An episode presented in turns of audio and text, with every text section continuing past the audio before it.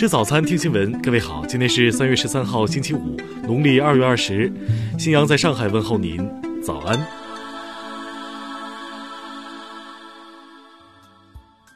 首先来关注头条消息。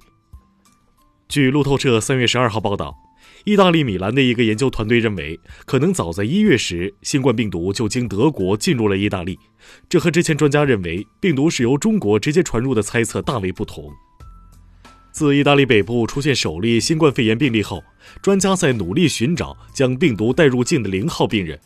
在进行了大量分析，并对意大利患者的病毒样本进行基因测序后，虽然暂未确定零号病人，但有科研团队却发现，本国出现的病毒样本与一名一月份在德国被感染的患者高度匹配。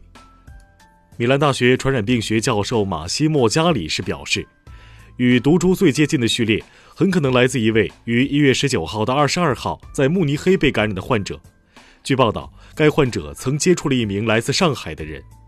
我们推测，一个在慕尼黑被感染的人来到意大利最早出现疫情的地区，在毫无症状的情况下传播了病毒。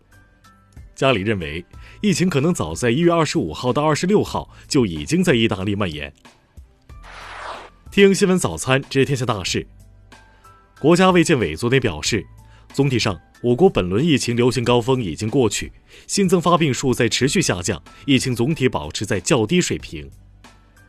国家发改委日前召开会议，要求各地做好猪肉、蔬菜、粮食等重要民生商品保供稳价工作，切实兜住民生底线。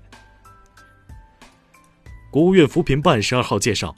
现行标准下的农村贫困人口已从九千八百九十九万人减少到去年底的五百五十一万人，贫困县从八百三十二个减少到今年的五十二个。农业农村部、公安部近日印发通知，要求加大对炒猪行为的打击力度，各地要通过明察暗访、街访举报等方式，对辖区进行拉网式排查。教育部昨天表示。为防止艺考引发大规模的人员流动和聚集，原则上，二零二零年高考前不组织现场校考。为认真贯彻落实中央领导同志重要指示精神和批示要求，依照有关规定，国务院决定成立泉州市新家酒店楼体坍塌事故调查组，并开展调查工作。截至十一号。全国各级药品监管部门共组织抽检疫情防控用药四千四百三十三个批次，并已完成了其中两千五百三十二个批次检验，总体合格率达到百分之九十九点八八。消费者协会昨天发布测评报告显示，二零一九年全国一百个城市消费者满意度测评综合得分为七十七点零二分，总体处于良好水平。下面来关注国际方面，当地时间十一号晚。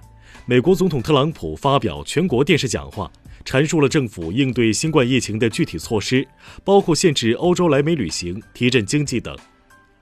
昨晚，美国三大股指集体跌破百分之七，继周一后再次触发熔断。世卫组织总干事谭德赛十一号表示，新冠肺炎疫情已具有大流行特征，再次呼吁各国采取紧急的、积极的行动。联合国日前表示。将通过减少或取消会议、采取远程办公、加大消毒力度等方法，降低新冠病毒在总部大厦内的传播风险。英国政府十一号公布二零二零年预算案，额外增加支出一百二十亿英镑，将用于预防新冠病毒，以帮助国家经济度过新冠病毒疫情难关。昨天。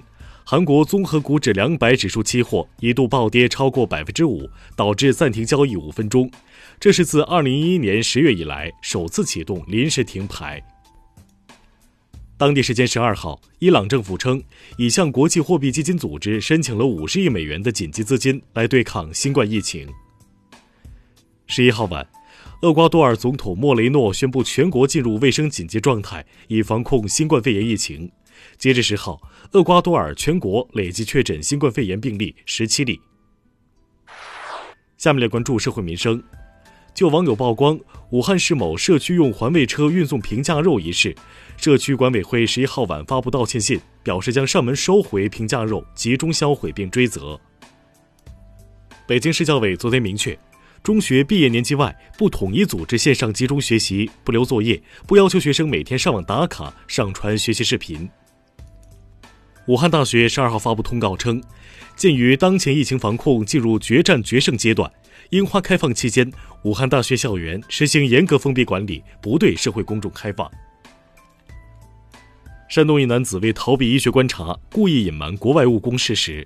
近日，沂南县公安局依法对男子宋某予以行政拘留十天。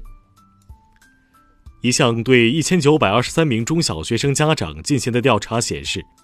百分之六十四点四的受访家长表示，孩子每天上网超过三小时；百分之六十九点一的受访家长表示，会控制孩子使用电子设备的时间。下面来关注文化体育。全英羽毛球公开赛继续进行混双第二轮较量，卫冕冠军郑思维、黄雅琼连输两局，不敌荷兰的塔波林皮耶克，惨遭爆冷，无缘八强。日本政府昨天表示。尽管新冠肺炎疫情从特征上可称为大流行，但日本仍然会为东京奥运会和残奥会的如期举行做准备。中科院近日发现，西太平洋卡罗琳海山隆起部分玄武岩的形成早于其东侧海山链的玄武岩，并且两处玄武岩同位素相同，说明这座海山的成因接近从未被证明过的地幔柱假说。十二号。中美加科学家团队在《自然》杂志上刊登了或为最小恐龙的研究成果。据介绍，这一头骨化石显示该生物比蜂鸟小，有约百颗牙齿。